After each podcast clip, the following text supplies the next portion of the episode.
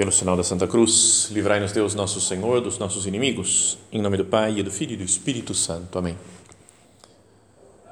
Meu Senhor e meu Deus, creio firmemente que estás aqui, que me vês, que me ouves. Adoro-te com profunda reverência. Peço-te perdão dos meus pecados e graça para fazer com fruto este tempo de oração. Minha Mãe Imaculada, são José, meu Pai e Senhor, meu anjo da guarda, intercedei por mim.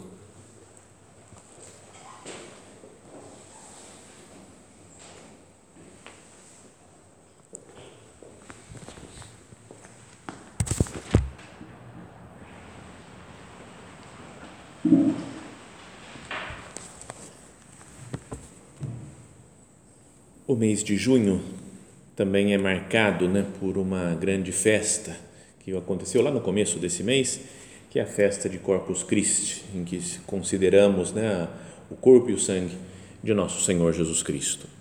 E como estamos no recolhimento do mês de junho, então temos uma meditação também sobre a Eucaristia, que é o que nós começamos agora. Mas eu queria fazer umas considerações que talvez sejam muito teológicas sobre a Eucaristia me perdoem se ficar muito aula, né, muito esquemas de técnicos, mas acho que sempre estudando um pouco mais né, a Eucaristia, estudando o que é a comunhão, isso pode ajudar também a que a gente receba Cristo nosso Senhor na Eucaristia com mais amor, com mais devoção. A ideia não é minha, eu já digo logo desde o começo que é uma cópia pura de uma palestra que deu um teólogo americano né, dos Estados Unidos que se chama Brent Pitre. Parece Brad Pitt, mas não é o Brad Pitt, ator, não, é outro cara, Brent Pitre. Quem quiser procurar depois, tem muitas aulas dele, muito, muito profundo. Então a ideia é meditar nas raízes judaicas da Eucaristia. De onde surgiu isso? Como é que, sei lá, que Jesus teve a ideia de falar eu vou ficar num pedaço de pão e num um pouco de vinho. De onde surgiu isso? Né? Foi do nada, ele falou pão e vinho.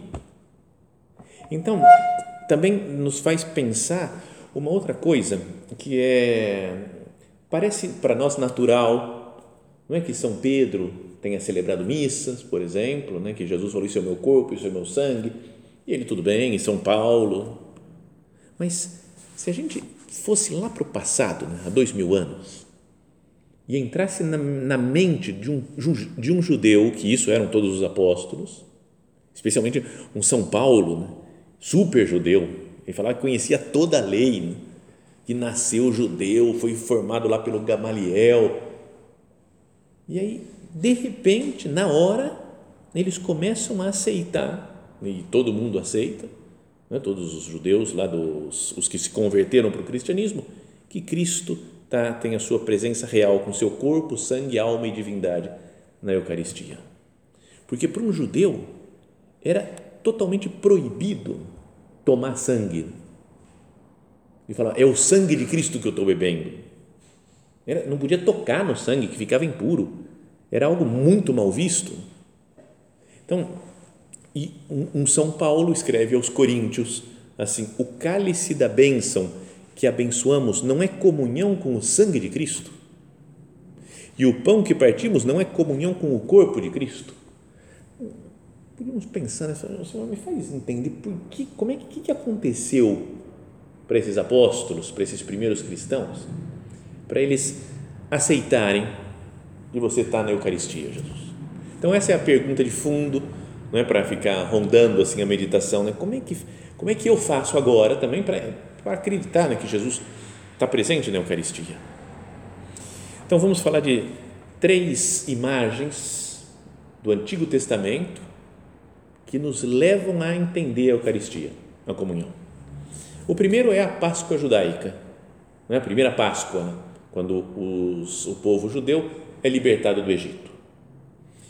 O segundo é o maná, não é? que caiu no deserto como alimento para o povo durante a caminhada até a terra prometida. E o terceiro é o, o chamado assim os pães da proposição, não é? mas ou que a tradução mais correta seria o, o pão da presença, que era um pão que ficava lá dentro, meio misterioso, né? mas ficava dentro do templo de Jerusalém. Vamos, vamos falar então disso. Primeiro, a Páscoa. A primeira Páscoa. É, se a gente fosse pensar, né, como que, quando se falava do Messias, de vir um Salvador, o que, que o povo imaginava? Então, muitos falam não é, que esperavam um Messias político, que vencesse né, os, os romanos. Né, mas, quando começaram a falar do Messias, nem tinha romano dominando a terra, nada. Eles tinham, tudo bem que tinha alguns uma ideia mais política, de dominação temporal, mas muitos imaginavam como que vinha um Salvador, outra vez como Moisés tinha vindo e salvo o povo do Egito. E aconteceu um novo êxodo. Vamos sair para uma terra verdadeiramente de Deus, para uma terra prometida. Então, como é que foi a primeira vez, o primeiro êxodo? Capítulo 12 do livro do Êxodo. O Senhor disse a Moisés e a Arão no Egito: Este mês será para vós o começo dos meses. Será o primeiro mês do ano. Falai assim a toda a comunidade de Israel no dia 10 deste mês, cada um tome um animal por família, um animal para cada casa. Se a gente da casa for pouca para comer um animal, convidará também o vizinho mais próximo, de acordo com o número de pessoas. De, de, de pessoas, cada, pois para cada animal deveis calcular o número de pessoas que vão comer. O animal deverá ser sem defeito, macho de um ano. Começa a dar toda a descrição de como que vai ser aquela ceia última no Egito antes de, de de serem libertos do Egito. Fala, e depois diz que tomarão um pouco do sangue do cordeiro e untarão as ombreiras da porta né, onde comerem. Lembra, para o anjo exterminador, o anjo que Deus tinha mandado várias pragas né, no Egito, e a última ia ser essa daqui, de matar os primogênitos.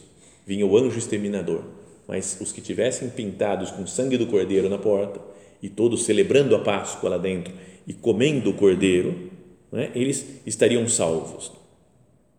Assim devereis comê-lo, com cintos na cintura, os pés calçados, cajado na mão, e comereis às pressas, pois é a Páscoa, isto é, a passagem do Senhor. Então, todo mundo tinha que comer o cordeiro, o pessoal da família. Mesmo se não gostasse, ah, não gosto de carne de cordeiro. Não interessa, filho, não é questão de gostar ou não gostar. Você, para ser salvo, você tem que comer, né? Imagina se uma família fala, a gente não curte carne de cordeiro, de cordeiro. Vamos comer só as ervas amargas e dormir mais cedo. Se faz isso, no dia seguinte acorda, está morto o primogênito. Então não fala, cara, não, não vamos dar chance para o anjo exterminador. Então, faziam isso daí. Né? Depois, aos poucos, não é? foi se desenvolvendo ao longo dos anos essa, o, rito pascal e falava que uma criança, né? já na época de Jesus, uma criança da família, quando iam celebrar essa Páscoa, perguntava para o pai, tinha um ritual que ele tinha que perguntar, pai, por que, que nós fazemos isso? E a resposta está no capítulo 13 do livro do Êxodo, que ele tinha que, fala, fala assim, naquele dia explicarás a teu filho, isto é pelo que o Senhor fez por mim ao sair do Egito. Não é legal essa frase daqui? Ó? É o que Deus é para recordar o que Deus fez por mim ao sair do Egito. Mas se o cara estava falando lá na época de Jesus, fazia já 1200 anos mais ou menos que tinham saído do Egito. Mas todos se sentiam unidos a esse acontecimento de séculos antes. Falou, foi por mim, Deus me fez sair do Egito. Me fez sair do pecado, me fez sair da escravidão. É uma resposta pessoal. Bom, depois o tempo passa, então, quando chega no Novo Testamento e começa a, a pregação de Jesus, né, a vida pública, qual que é a primeira coisa que ele faz? Vai ao Jordão para ser batizado. Primeira coisa, quando começou, foi para ser batizado por São João Batista no Rio Jordão. Ora, o Rio Jordão, ele foi o rio que o Josué chegando lá, liderando o povo no Êxodo, não lembra? Moisés morreu, aí Josué foi guiando o povo e entraram na terra prometida, atravessando o rio Jordão. Mas ele fez aquele um outro milagre também de parar a água do Rio Jordão, ficou seco e eles passaram a pé enxuto também, como tinham lá no começo, atravessado o Mar Vermelho, depois 40 anos depois, atravessaram o Rio Jordão. Abriram-se as águas para entrar na terra prometida. Agora vai Jesus no Jordão. É legal, pode ser uma coincidência só, né? mas vai Jesus, é batizado e o céu se abre agora. E fala: Este é meu filho amado, em quem eu ponho minhas, minhas complacências. Meu filho bem amado. Está vendo? É como se falasse: agora a gente, o, o povo tinha a terra prometida, agora com, com Cristo, nós temos o céu prometido. O céu é que se abre para nos receber.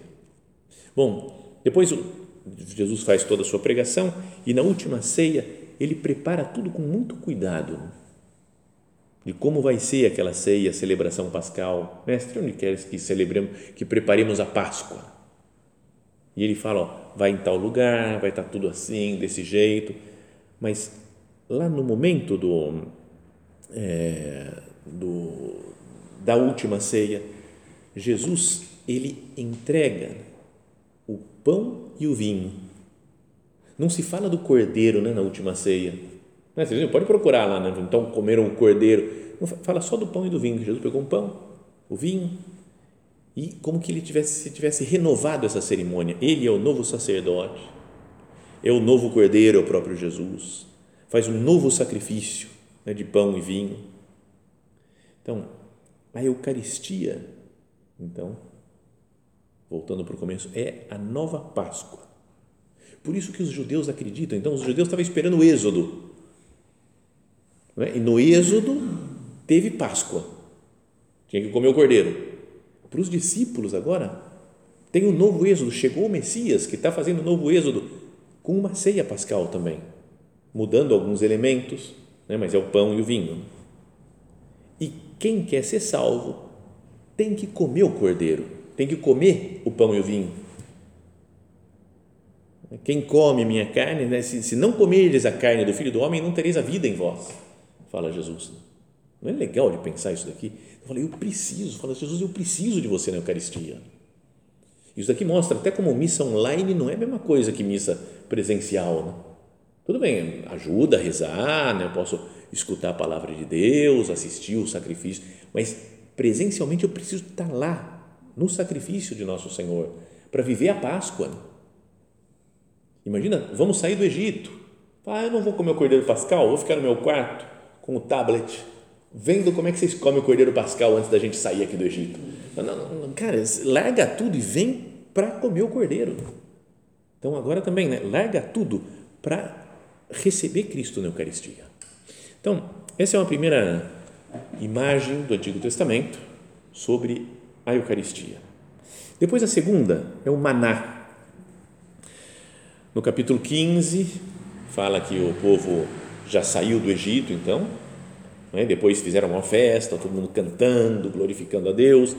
Mas no capítulo 16, fala assim: toda a comunidade dos israelitas partiu de Elim e chegou ao deserto de Sim, entre Elim e o Sinai, no dia 15 do segundo mês depois da saída do Egito Toda a comunidade dos israelitas pôs-se a murmurar contra Moisés e Arão no deserto, dizendo-lhes: Quem dera que tivéssemos morrido pela mão do Senhor no Egito, quando nos sentávamos junto às panelas de carne e comíamos pão com fartura. Por que nos trouxeste a este deserto para matar de fome toda essa gente? Começaram a reclamar. Como fazemos nós às vezes? Né? Deus dá tantas coisas, mas depois, quando falta uma coisa, ah, meu Deus, Deus esqueceu de mim. Então, assim era o povo de Israel, reclamando pedem um alimento e Deus fala para Moisés que vai mandar o maná.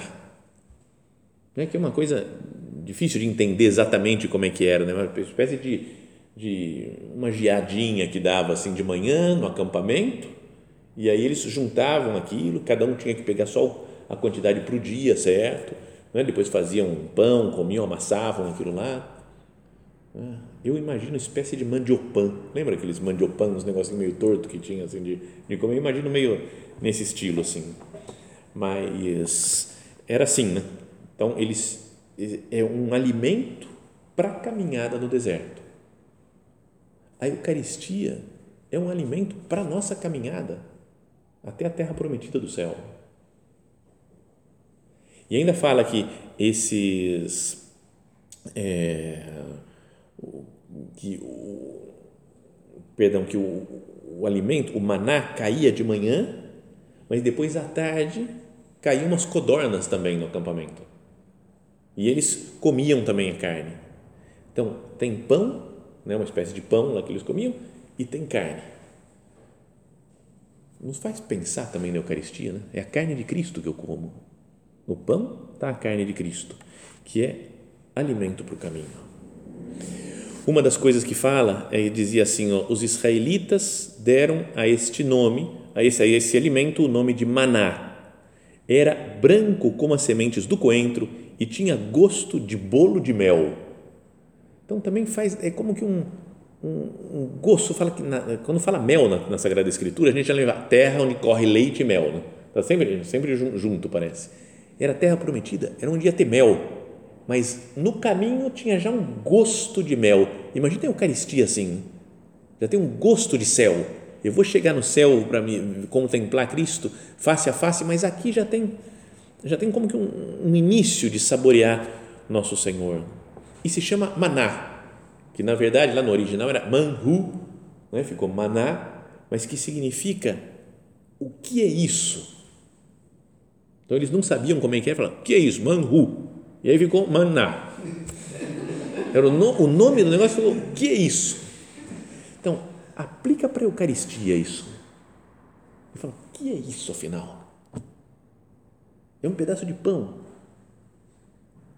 um redondinho, plano mas é um alimento celestial. É o próprio Deus. Todas as pessoas ao longo da história, de todas as religiões que ouvem falar da Eucaristia, falam: mas o que é isso? É um maná, um alimento que nos prepara, já nos dá um gosto desse bolo de mel, né, de, de, de, me preparando para o céu, para a vida eterna. Depois disso, outra coisa, outra característica que é super interessante, fala assim: Moisés disse o Senhor ordenou que se encha um jarro de maná para guardá-lo, a fim de que as gerações futuras possam ver com que alimento vos sustentei no deserto quando vos fiz sair da terra do Egito. E onde que eles guardaram? Na Arca da Aliança, que era uma, um quadrado, né, um retângulo de metal com os anjos enfeitando. Então, guardou o maná. Não faz pensar tudo na Eucaristia. A gente comunga, recebe o pão eucarístico e depois o outra parte guarda aqui nesse, nesse retângulo de metal no sacrário. A gente vai pegando tantas correlações que existem com como se presta o culto à Eucaristia, lembrando do Antigo Testamento que é tudo tão maravilhoso. É, se as, tem essas coisas do Antigo Testamento que eram imagem de coisas do Novo Testamento. Então, mas a imagem não pode ser mais perfeita do que a realidade. A imagem é só, só para um anúncio do que vai ter mais para frente. Então, no, Novo, no Antigo Testamento, tem o maná que é chamado por eles de o pão que desceu do céu. O pão do céu. Então, será que a Eucaristia pode ser só um símbolo? Foi pior? Antes era maná, pão que veio do céu, agora é a Eucaristia, o pessoal lembra de Jesus. Tem que ser um pão do céu, um pão celestial também. Bom, Jesus fala em duas, duas coisas que queria comentar só de Jesus, de, sobre a Eucaristia. Uma é quando ele ensina o Pai Nosso. Né? Quando fala na segunda parte do Pai Nosso, o pão nosso de cada dia nos dai hoje. E a gente entende como como que é mesmo? De, Senhor, cuida das minhas necessidades, né? das necessidades materiais que eu tenho, me dá um alimento para eu conseguir sobreviver. Mas a palavra, é, no original, lá no grego, é epiúsios. Epiúsios. Dá-nos hoje o pão, a gente fala de cada dia, mas seria o pão epiúsios. Então, teve muita, muito debate né, sobre como traduzir melhor isso porque no grego antigo é a única vez que aparece essa palavra. Então, ninguém sabe exatamente o que significava epiúzios. Mas epi é acima. Lembra de epicarpo? Não tem um negócio da, da, da fruta? A parte mais para fora, mais em cima, é epicar. Epiderme, né? acima da pele. Então, epi é acima. E úzios é substância, né? ou natureza. Então, é algo que está acima da substância. Seria como foi traduzido alguma vez lá por São Jerônimo, no, quando fez a, a tradução para o latim, um pão supersubstancial. Dá-nos hoje o pão supersubstancial, acima da substância. Não faz pensar em transsubstância. Não é? Tem as aparências de pão e vinho, mas é um pão que é supersubstancial, que está acima, que transubstanciou. Dá-nos hoje esse pão. E depois Jesus, no capítulo 6 do Evangelho de São João, talvez tenha os discursos mais claros né, sobre a Eucaristia, falando né, de que é preciso é, comer o pão e o vinho, né, que é o corpo e o sangue de Cristo, e as pessoas ficam meio escandalizadas. E aí Jesus fala: em verdade, em verdade vos digo, eu falei metaforicamente. Não diz isso, né? não fala assim Jesus. Ele fala, é assim mesmo, né? e quem? Vocês também querem ir embora? Porque é, é desse jeito. Duras são essas palavras, diz o povo. Mas Jesus faz fim capé que é assim mesmo. É o seu corpo e o seu sangue. Só que é um pão do céu. E Jesus, como que está no céu? Com o corpo glorioso, ressuscitado. Então, o que eu recebo aqui na Eucaristia é o corpo de Jesus ressuscitado, um pão super substancial. Então, já vimos que a Eucaristia é a nova Páscoa, saída do Egito, e o novo maná, o alimento do caminho. Então Jesus nos salva do Egito, da escravidão e nos dá alimento para que cheguemos à terra prometida. Depois tem ainda essa o terceiro aspecto que queria comentar, que é o tal pão da proposição, mas que falávamos que a tradução mais exata é o pão da presença. E no capítulo 25 já do livro do Êxodo, Deus vai explicando como é que ele quer que faça o tabernáculo para ele. Antes era uma tenda que iam andando pelo deserto, quando chegou em, na terra prometida, em Jerusalém, Salomão constrói o templo e tem dentro do templo, lá no Santo dos Santos, lá tem as seguintes coisas. Três coisas especialmente. Primeiro, a Arca da Aliança, que Deus tinha mandado fazer, e que é, colocam lá dentro o maná. Então é como que um sinal né, da presença real de Deus. Depois, um candelabro né, com aquelas velas todas para iluminar, para mostrar que está sempre presente Deus lá. E outra coisa era uma mesa de ouro também, com os pães em cima dela, que eram pães que eram oferecidos lá para Deus. Alguém falou também que era, podia até ser uma imagem da Santíssima Trindade, ainda que seja meio forçado, né? mas a Arca da Aliança ficava lá no Santo dos Santos oculto, é como o Pai, que é oculto, a gente não vê depois tem o, o Filho, que é o pão da Eucaristia, e o Espírito Santo, que é o fogo do, do menorá, lá, do, do, do candelabro. Bom, esse, esses pães, eles eram doze que se colocavam lá dentro do templo, né, representando as doze tribos de Israel, e é, simbolizavam assim como algo, era algo que era sempre renovado no Shabat deles, no sábado, o padre lá, o sacerdote, né, oferecia esses pães, renovava esses pães. Então era como que fosse uma aliança eterna com Deus, quase como um sinal de Eucaristia, né, que vai se renovando sempre a Eucaristia, que é uma aliança eterna com Deus. O candelabro tinha que estar sempre aceso. Falou se fosse tirar pão, os pães de lá de dentro do tabernáculo, né, tinham que cobrir com um pano. Não é? Até como o padre que vai levar Jesus de um lado para o outro, também coloca aquele véu em cima, né, como, é, tem muitas semelhanças né, com, o, com o, o pão da presença.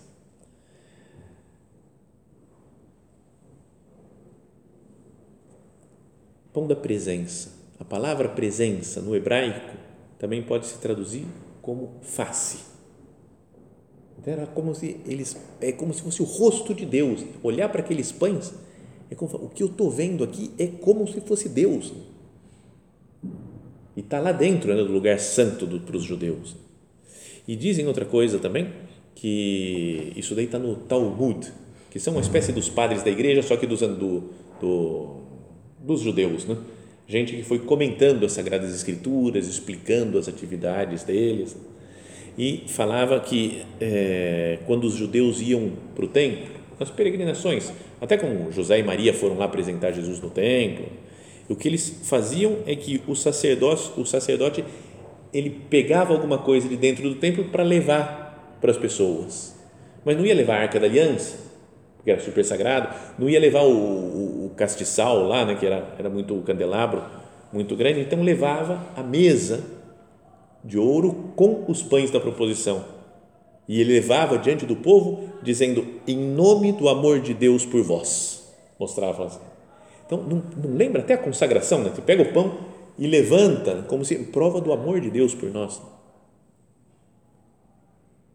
Jesus tem um momento da sua vida que ele fala desses pães, né?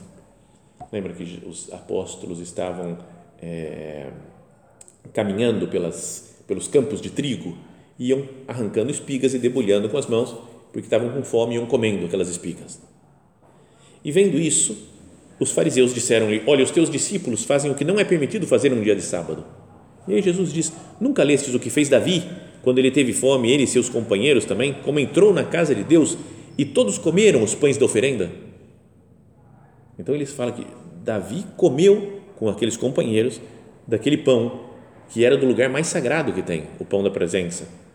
Que nem a ele nem a seus companheiros era permitido comer, mas unicamente aos sacerdotes. Ou nunca lestes na lei que num dia de sábado no templo os sacerdotes violam o sábado e não são culpados?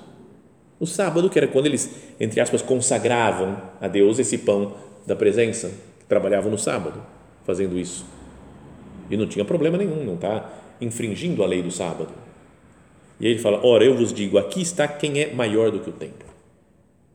Então, esses apóstolos são como que sacerdotes que estão debulhando o trigo para fazer o pão da proposição, o pão da presença, junto com Jesus, que é o templo. Não é meio assustador pensar tudo isso, toda essas, essa, essa não sei, a, a continuidade que existe entre o Antigo Testamento e o Novo Testamento nesse aspecto da Eucaristia? Então, voltando àquela pergunta inicial que fazíamos, né? como é que podem os apóstolos é, aceitarem logo de cara isso daqui que Jesus está presente no seu corpo, sangue, no, no sacramento do altar? Então era por isso, porque eles tinham todo essa, esse conhecimento do o êxodo, o Messias vai fazer um novo êxodo, e eles viram a cerimônia da Páscoa do êxodo o êxodo tem o caminhar pelo deserto como maná, e Jesus é o novo maná que alimenta o povo. Não é? E Jesus também é o pão da proposição, que fica lá né, como um, uma, o, o, pão da presença, o, o pão da face. Olhando para Cristo Eucarístico, eu vejo Deus, eu vejo Jesus e o seu amor por cada um de nós. Então, e depois disso, depois da última ceia, Jesus morre no Calvário, entregando mesmo a sua vida, o seu corpo e o seu sangue por nós. Então, na Eucaristia está presente o Calvário e está presente a nossa ressurreição futura também, porque é um anúncio já da terra prometida, aquele gosto de bolo de mel que já nos prepara para, para o céu. Quem come a minha carne e bebe o meu sangue tem a vida eterna e eu o ressuscitarei no último dia. São ideias né, para que a gente pense. Falei que ia ficar muito, talvez muito teológico, falando meio rápido, talvez fosse melhor ir explicando com mais calma, né, com uma lousa, desenhando, explicando, mostrando imagens desse, desses pães, desse do maná e de, do, do, do êxodo, etc. Mas acho que pensar nessas coisas nos ajuda a, a, a ter mais consciência disso Cristo na Eucaristia é como o pão da presença, ele é o Emanuel, Deus conosco. Senhor, eu creio firmemente que estás aqui. E já tão próximo de nós, não? Antes era uma coisa tão especial, o Santo dos Santos, que podia entrar de vez em quando lá só. Agora não, Jesus se faz próximo, presente, realmente presente na Eucaristia que nós podemos receber todos os dias. É esse pão super substancial, pão acima da substância, porque é um pão do céu. Vamos terminando a meditação de novo, pedindo a Nossa Senhora que ela nos prepare né, para receber Jesus sempre na Eucaristia. Agora, na bênção que vamos ter, que a gente adore mesmo Jesus, fala, eu não quero mais nada no mundo, porque eu tenho Cristo Eucarístico, né? Cristo, o próprio Deus feito homem, presente na Eucaristia.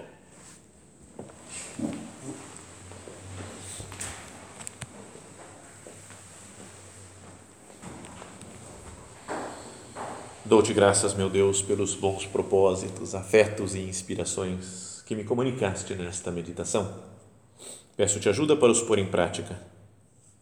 Minha Mãe Imaculada, São José, meu Pai e Senhor, meu anjo da guarda, intercedei por mim.